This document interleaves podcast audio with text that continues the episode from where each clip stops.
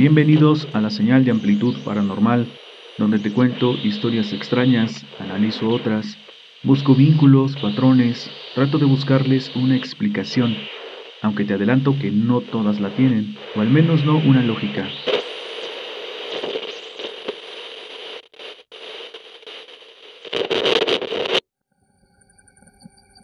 ¿Qué tal amigo? Buena noche. Hoy te voy a contar algunas cosas que pasaron cuando fui a acampar con mis primos. Ellos, al igual que yo, estaban en el ejército, unos en artillería, otros en caballería, infantería, y hubo una ocasión en la que todos pedimos nuestras vacaciones en el mismo periodo. Nos quedamos de ver en la casa de mi mamá en San Francisco Ixtapaluca. Llevamos nuestros petrechos, linternas, chamarras, comida enlatada y demás cosas que fuéramos a necesitar para aislarnos de todo. Mis primos también habían invitado a unos amigos. A eso de las 5 de la tarde empezó a tronar, el cielo se puso negro, no tardó en empezar a llover. Pensamos en abortar el plan, pero a mí siempre me han gustado ese tipo de cuestiones, cuando las cosas se ponen difíciles. Les dije que agarráramos una lona y así emprendimos nuestro camino. La lluvia no paraba. Después de un buen rato llegamos a la Virgen, y de ahí todavía avanzamos por varios kilómetros. Ya alejados de todo, fue que dos de mis primos nos alertaron de algo que parecía acecharnos. Algo nos iba siguiendo a la distancia. Se miraba una figura en lo alto de una pequeña loma, ahí, solo detenido entre las ramas, solamente mirando. Mis primos dijeron que parecía un animal muy grande, y la descripción que me dieron era difícil de asimilar. Cuando volteé, solo alcancé a ver cómo las ramas se movían, como si algo se metiera entre la vegetación. Y así lo dejamos, seguimos nuestro camino hacia el punto más alto. Allá era donde pensábamos acampar. Yo era quien iba al frente, guiando, y en un momento estuve a punto de caer por un agujero. Me llamó la atención porque no era uno común, era una circunferencia donde calculé que cabían unas tres o cuatro personas. Lancé una pequeña roca para ver si estaba profundo, pero nunca escuchamos cuando tocó el fondo. Tomé una más grande y pasó lo mismo.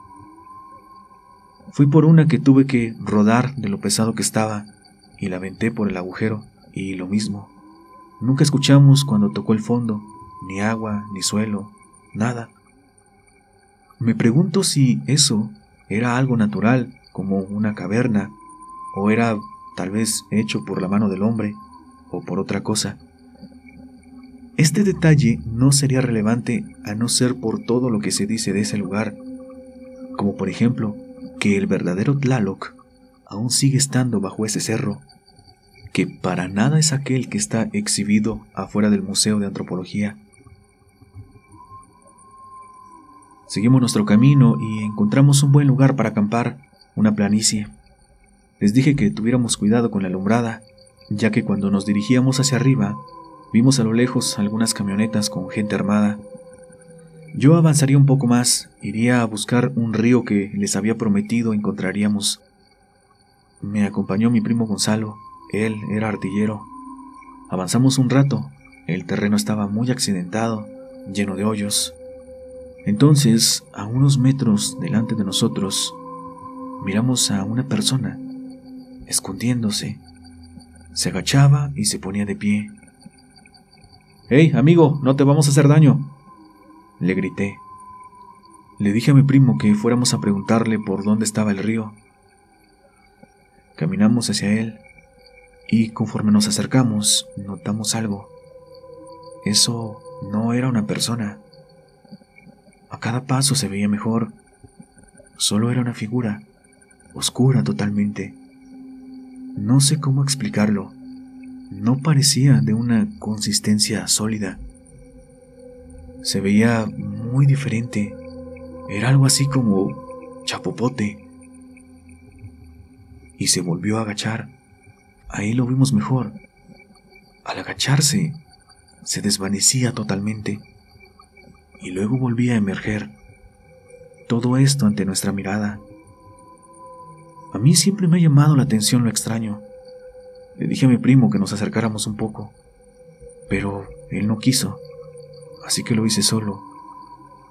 Di apenas unos pasos y la figura se volvió a agachar, a desvanecerse, y cuando se alzó nuevamente, ya eran tres. Ahora ellos empezaron a acercar a nosotros. Todavía vimos cómo los tres se desvanecieron y emergieron otros más. Inmediatamente salimos corriendo a todo lo que podíamos. Volteamos a vernos el uno al otro para asegurarnos que ahí seguíamos. No paramos hasta llegar con los demás. Les dijimos lo que habíamos visto. Todos nos pusimos en alerta, agarramos todo con lo que pudiéramos defendernos. Nos preparamos para cualquier cosa que pudiera pasar. Afortunadamente no pasó nada. Nos quedamos haciendo guardias toda la noche. Apenas clareó un poco a eso de las 5 de la mañana y recogimos todo. Emprendimos el regreso. Les puedo dar mi palabra que fue real lo que vimos esa noche. Fue algo extraordinario de verlo. No sabemos qué tanto se esconde entre los cerros, allá en esos lugares bien alejados. Otra historia que te voy a contar por esta ocasión es la de mi amigo Dante. Él es profesor en Toluca a él lo conocí al salir de las Fuerzas Armadas. En una ocasión me invitó a su casa a tomar unos tragos. Yo no bebo, pero acepté ir a convivir un rato. Me llamó la atención que su casa era muy lujosa. Empezamos a platicar y de pronto me dice, Oye, tengo un libro. No es como los que conoces. Este está forrado de piel a ese libro le puedes pedir lo que quieras, lo que se te ocurra. Se le pide al mero patrón, al de allá abajo. Le dije que no, que yo así estaba bien, pero él me seguía insistiendo. Me contó que él ya había realizado algunos ritos, ya le había pedido varias cosas y todas se las cumplía. Pero fue su hermana quien me contó acerca de ese libro. Resulta que el papá de mi amigo era una persona muy letrada, tanto que ya se había aburrido del conocimiento básico, de lo que puede otorgar la ciencia, las matemáticas, la historia. Todo lo conocía, ya no le interesaba nada de eso. Entonces comenzó a buscar otro tipo de conocimiento, el oculto. Fue una ocasión que había ido a un tianguis que, en cierta sección, encontró un libro muy diferente. Le llamó la atención su extraña carátula. Preguntó su precio y sin pensarlo compró. Lo llevó a su casa y rápido comenzó a hojearlo, pero no lograba entender absolutamente nada. Por azar es el destino, aunque para estas cosas no hay tal. Simplemente uno llama con la mente lo que quiere. Ocurrió que dos personas ya grandes del pueblo le dicen al Señor, Oye, sabemos que tienes un libro, uno muy especial. Es de magia. Tráetelo. Te podemos ayudar con él. ¿Cómo se habían enterado? Nadie lo supo. Seguramente cosas de ellos, de brujería, cosas ocultas. El señor, el papá de mi amigo, en su afán de entender lo que decían las páginas de aquel raro libro, fue con los señores. Ellos le presentaron a varias gentes, a todo el gremio de personas que se dedicaban a esas cosas. Comenzaron a estudiarlo, a hacer rituales. El primero de ellos consistía en acercarse al demonio. Para ello, el Señor debía ir en la noche a un cerro. Los demás irían con él y tenía que llevar una pequeña ofrenda que incluía, entre otras cosas, fruta y una gallina. Vas a caminar con los ojos vendados, no te vas a detener, no vas a voltear, no vas a ver. Los olores y las sensaciones te van a guiar hasta un árbol.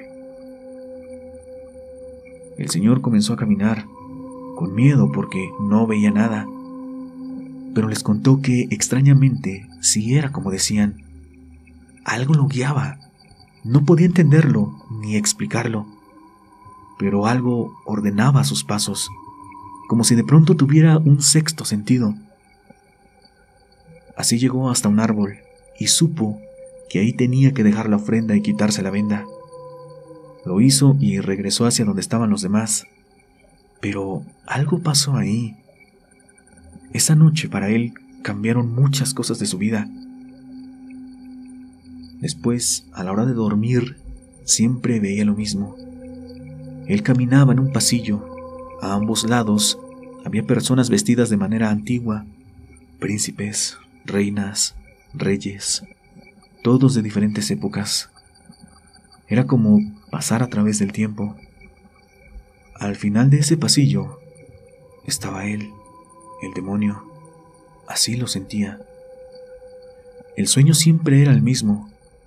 Luego, ese sueño se hizo más y más realista, cada vez más vívido. Luego ya no era necesario dormir. Ya solo cerraba los ojos y ya se encontraba en el pasillo. Y ahora, esas personas que estaban a los lados lo alentaban a seguir. Querían que llegara hasta el final. El último ritual de acercamiento era para llegar al final de ese pasillo. Para eso tenía que acudir a una barranca muy profunda, ubicada allá por los rumbos de Ixtlahuaca. Tenía que descender y en la parte más profunda se encontraría frente a frente con quien haría un trato. Allá no había más moneda con que pagar que el alma propia. Pero antes de ir a hacer el trato, el señor ya no estaba bien. Muchas cosas le estaban sucediendo. Estaba muy asustado, ya ni podía dormir. Y cuando lo hacía, soñaba que estaba a punto de llegar al final del pasillo. Pero no llegaba. Se despertaba asustado, sudando, con mucho temor. No pudo continuar. Las cosas eran muy serias. Lo doblegó el miedo. Lo pensó y decidió deshacerse del libro. Al final de cuentas, por él había empezado todo.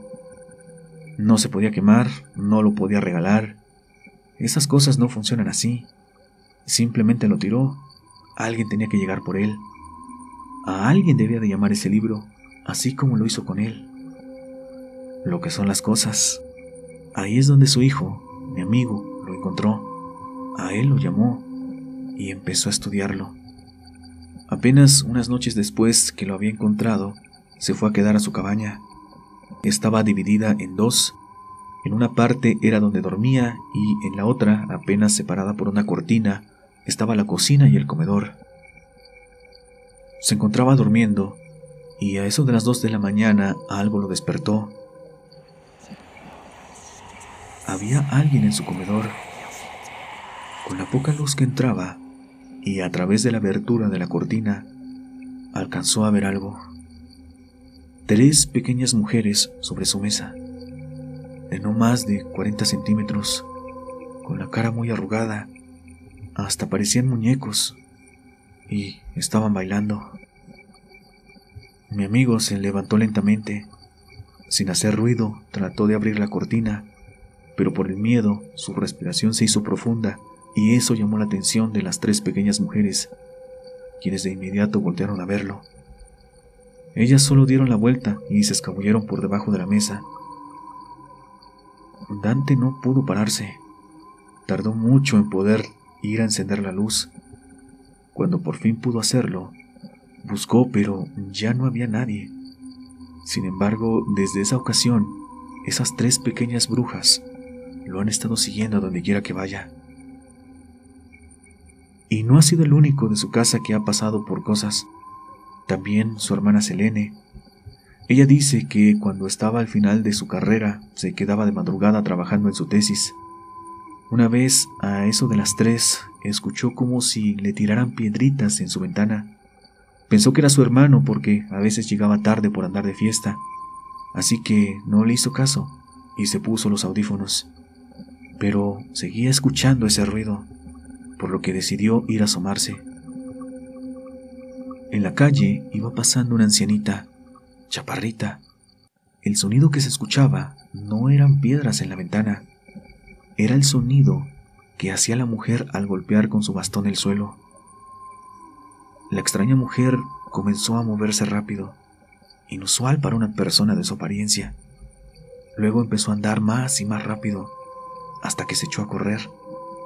Selene no podía creer lo que veía. ¿Cómo era posible que esa viejita pudiera andar así? La mujer avanzó hasta que se topó con la pared de una casa y ahí solo se desvaneció. Al poco rato empezaron a doblar las campanas del pueblo. El vecino de la casa, donde la viejita había llegado, falleció. Y como esas, muchas cosas sucedían alrededor del libro. Mi amigo también me contó que desde niño le pasaban cosas. Dice que una vez, saliendo de la primaria, él y tres amigos se quedaron a jugar, les agarró la tarde y decidieron recortar trayecto por un riachuelo. Bajaron arrastrándose por la tierra, deslizándose sentados. Antes de subir notan que había alguien parado en medio del río. Era una mujer. Pero entre más la miraban, más rara se veía. Su cara no era normal. Sus ojos eran muy oscuros entonces la mujer empezó a abrir su boca, cada vez más y más grande. No supieron ni cómo salieron de ese lugar. Llegaron llorando a su casa. Y esa es solo una de tantas cosas que le pasaron a mi amigo desde niño. Hasta parece que ya estaba marcado para esas cosas. Por cierto que cerca de donde él vive, también hay un cerro del que se dicen muchas cosas. Pero ya te iré contando, amigo. Saludos para todos Buenas noches.